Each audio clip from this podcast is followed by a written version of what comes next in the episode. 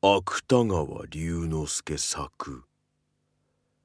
羅生門。ある日の暮れ方のことである。一人の下人が羅生門の下で雨闇を待っていた。広い門の下にはこの男の他に誰もいない。ただところどころ荷塗りの剥げた大きな丸柱にキリギリスが一匹止まっている。羅生門が朱雀王子にある以上はこの男の他にも雨闇をする一目傘やもみえ星がもう二三人はありそうなものである。それがこの男の他には誰もいない。なぜかというとこの23年京都には地震とか辻風とか火事とか飢饉とかいう災いが続いて起こった。そこで洛中のさびれ方は一通りではない。旧記によると仏像や仏具を打ち砕いてその荷がついたり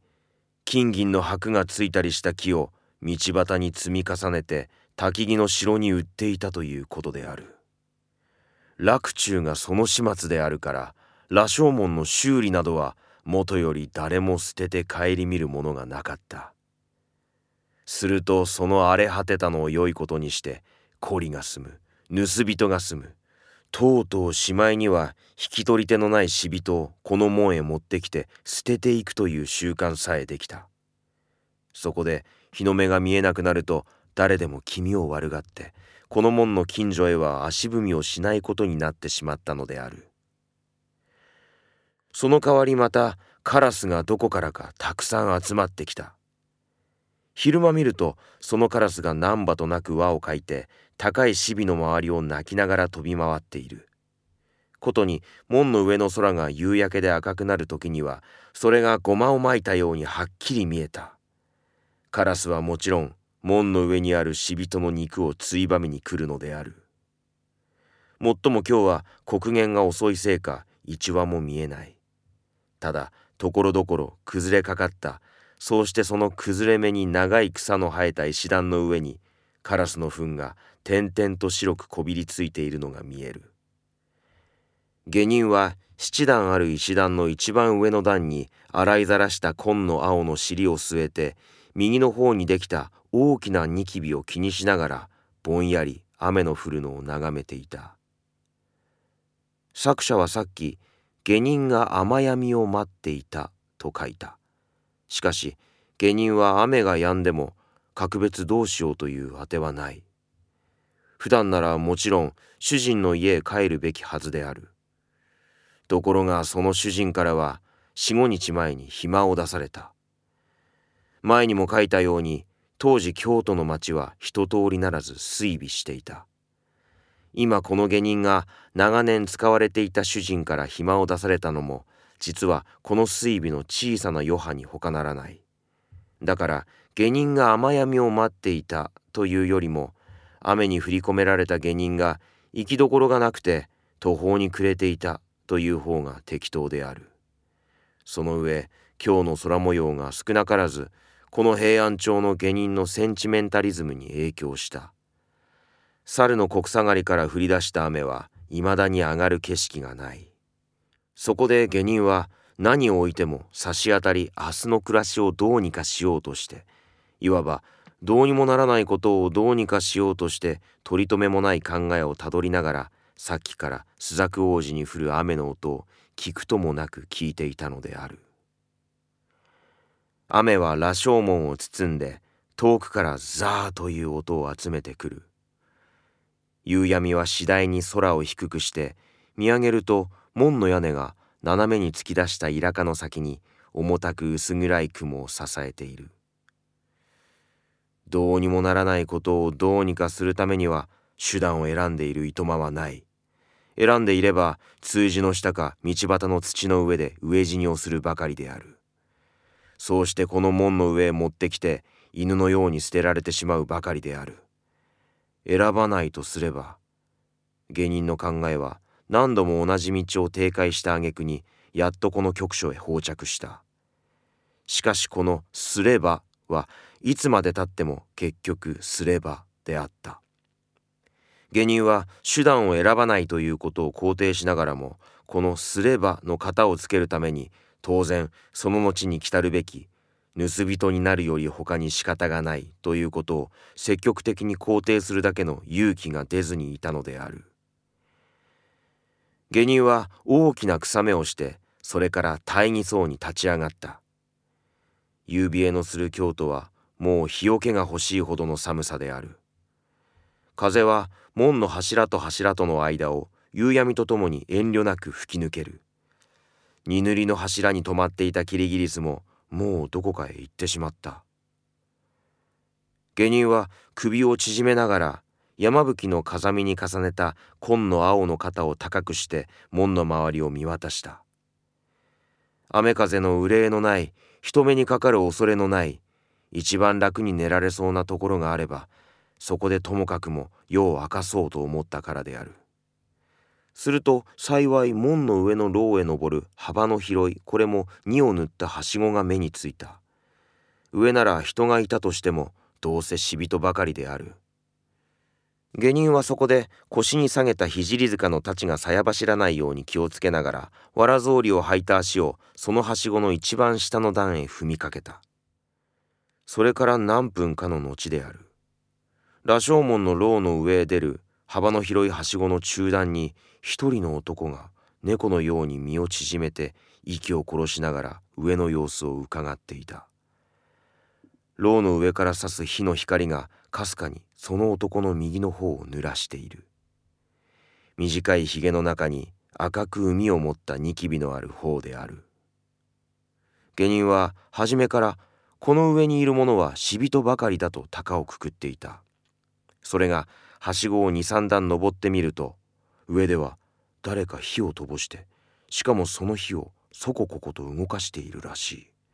これはその濁った黄色い光が隅々に蜘蛛の巣をかけた天井裏に揺れながら映ったのですぐにそれと知れたのである。この雨の夜にこの羅生門の上で火を灯しているからにはどうせただのものではない。下人はヤモリのように足音を盗んでやっと急なはしごを一番上の段まで這うようにして登り詰めた。そうして体をできるだけ平らにしながら首をできるだけ前へ出して恐る恐る牢の内を覗いてみた。見ると牢の内には噂に聞いた通りいくつかの死骸が無造作に捨ててあるが火の光の及ぶ範囲が思ったより狭いので数はいくつともわからない。ただおぼろげながら知れるのはその中に裸の死骸と着物を着た死骸とがあるということである。もちろん中には女も男も混じっているらしい。そうしてその死骸は皆それがかつて生きていた人間だという事実さえ疑われるほど土をこねて作った人形のように口を開いたり手を伸ばしたりしてゴロゴロ床の上に転がっていた。しかも肩とか胸とかの高くなっている部分にぼんやりした火の光を受けて低くなっている部分の影を一層暗くしながら永遠に推しのごとく黙っていた。下人はそれらの死骸の腐乱した周期に思わず鼻を覆った。しかしその手は次の瞬間にはもう鼻を覆うことを忘れていた。ある強い感情がほとんどことごとくこの男の嗅覚を奪ってしまったからである。下人の目はその時初めてその死骸の中にうずくまっている人間を見た。日和田色の着物を着た背の低い痩せた白髪頭の猿のような老婆である。その老婆は右の手に火を灯した松の木切れを持ってその死骸の一つの顔を覗き込むように眺めていた。髪の毛の長いところを見ると多分女の死骸であろう。下人は六部の恐怖と四部の好奇心とに動かされて暫時は息をするのさえ忘れていた。旧期の記者の語を借りれば刀身の毛も太るように感じたのである。すると老婆は松の木切れを床板の間に刺してそれから今まで眺めていた死骸の首に両手をかけるとちょうど猿の親が猿の子のしらみを取るようにその長い髪の毛を一本ずつ抜き始めた。髪は手に従って抜けるらしい。その髪の毛が一本ずつ抜けるのに従って下人の心からは恐怖が少しずつ消えていった。そうしてそれと同時にこの老婆に対する激しい憎悪が少しずつ動いてきた。いやこの老婆に対すると言っては語弊があるかもしれない。むしろあらゆる悪に対する反感が一部ごとに強さを増してきたのである。この時誰かがこの下人にさっき門の下でこの男が考えていた飢え死にをするか盗人になるかという問題を改めて持ち出したらおそらく下人は何の未練もなく飢え死にを選んだことであろう。それほどこの男の悪を憎む心は老婆の床に刺した松の木切れのように勢いよく燃え上がり出していたのである。下人にはもちろんなぜ老婆が死人の髪の毛を抜くかわからなかった。従って合理的にはそれを善悪のいずれかに片付けてよいか知らなかった。しかし下人にとってはこの雨の世にこの羅生門の上で死人の髪の毛を抜くということがそれだけですでに許すべからざる悪であった。もちろん下人はさっきまで自分が盗人になる気でいたことなぞはとうに忘れていたのである。そこで下人は両足に力を入れていきなりはしごから上へ飛び上がった。そうして聖塚の太刀に手をかけながら大股に老婆の前へ歩み寄った。老婆が驚いたのは言うまでもない。老婆は一目下人を見るとまるで石弓にでも弾かれたように飛び上がった「己どこへ行く!」下人は老婆が死骸につまずきながら慌てふためいて逃げようとする行く手を塞いでこう罵った。老婆はそれでも下人を突きのけて行こうとする。下人はまたそれをゆかすまいとして押し戻す。二人は死骸の中でしばらく無言のままつかみ合った。しかし勝敗は初めから分かっている。下人はとうとう老婆の腕をつかんで無理にそこへねじ倒した。ちょうど鶏の足のような骨と皮ばかりの腕である。何をしていた？いえ言わぬとこれだぞよ。下人は老婆を突き放すといきなり太刀の鞘を払って白い鋼の色をその目の前へ突きつけた。けれども老婆は黙っている。両手をわなわな震わせて肩で息を切りながら目を目玉がまぶたの外へ出そうになるほど見開いて推しのように執念黙っている。これを見ると下人は初めて明白にこの老婆の生死が全然自分の意志に支配されているということを意識した。そうしてこの意識は今まで険しく燃えていた憎悪の心をいつの間にか冷ましてしまった。後に残ったのはただある仕事をしてそれが円満に成就した時の安らかな得意と満足とがあるばかりである。そこで下人は老婆を見下ろしながら少し声を和らげてこう言った「俺はケビー氏の長の役人などではない。今しがたこの門の下を通りかかった旅の者だ。だからお前に縄をかけてどうしようというようなことはない。ただ今自分この門の上で何をしていたのだかそれを己に話しさえすればいいのだ。すると老婆は見開いていた目を一層大きくしてじっとその下人の顔を見守った。まぶたの赤くなった肉食鳥のような鋭い目で見たのである。それからしわでほとんど鼻と一つになった唇を何かものでも噛んでいるように動かした。細い喉で尖った喉仏の動いているのが見える。その時その喉からカラスの鳴くような声があえぎあえぎ下人の耳へ伝わってきた。この髪を抜いてな。この髪を抜いてなカズラにしようと思うたのじゃ。下人は老婆の答えが存外平凡なのに失望した。そうして失望すると同時にまた前の憎悪が冷ややかな部別と一緒に心の中へ入ってきた。するとその景色が先方へも通じたのであろう。老婆は片手にまだ死骸の頭から奪った長い抜け毛を持ったなり引きのつぶやくような声で口ごもりながらこんなことを言った「なるほどな死人の髪の毛を抜くということはなんぼ悪いことかもしれぬ。じゃがここにいる死人どもは皆そのくらいなことをされてもいい人間ばかりだぞよ。現在わしが今髪を抜いた女などは蛇を四寸ばかりずつに切って干したのを干し魚だと言うて縦脇の陣へ売りにいいんだわ。え網にかかって死ななんだら今でも売りにいんでいたことであろう。それもよこの女の売る干し魚は味が良いと言うて縦脇どもが欠かさず裁量に買っていたそうな。わしはこの女のしたことが悪いとは思うていぬ。せねば飢え死にをするのじゃて仕方がなくしたことであろう。されば今またわしのしていたことも悪いこととは思わぬぞよ。これとてやはりせねば飢え死にをするじゃて仕方がなくすることじゃわいの。じゃてその仕方がないことをよく知っていたこの女は大方わしのすることも多めに見てくれるであろう。老婆は大体こんな意味のことを言った。下人は太刀を鞘に収めてその太刀の塚を左の手で押さえながら冷然としてこの話を聞いていた。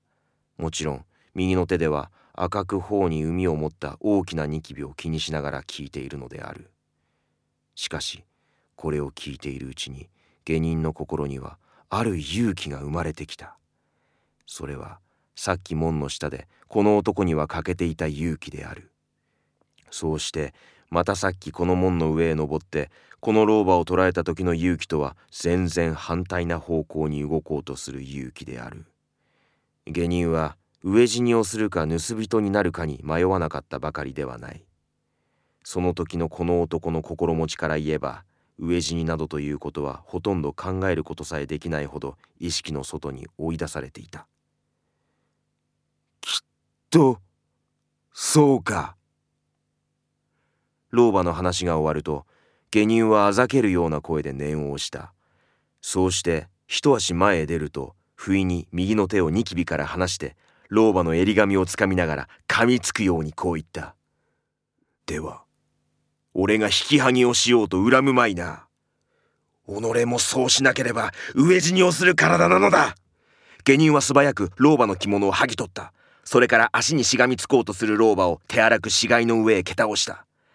はしごの口まではわずかに5歩を数えるばかりである。下人は剥ぎ取った日和田色の着物を脇に抱えて瞬く間に急なはしごを夜の底へ駆け下りた。しばらく死んだように倒れていた老婆が死骸の中からその裸の体を起こしたのはそれから間もなくのことである。老婆はつぶやくようなうめくような声を立てながらまだ燃えている火の光を頼りにはしごの口まで張っていった。そうしてそこから短い白髪を逆さまにして門の下を覗き込んだ。外にはただ濃くとうとうたる夜があるばかりである。下人の行方は誰も知らない。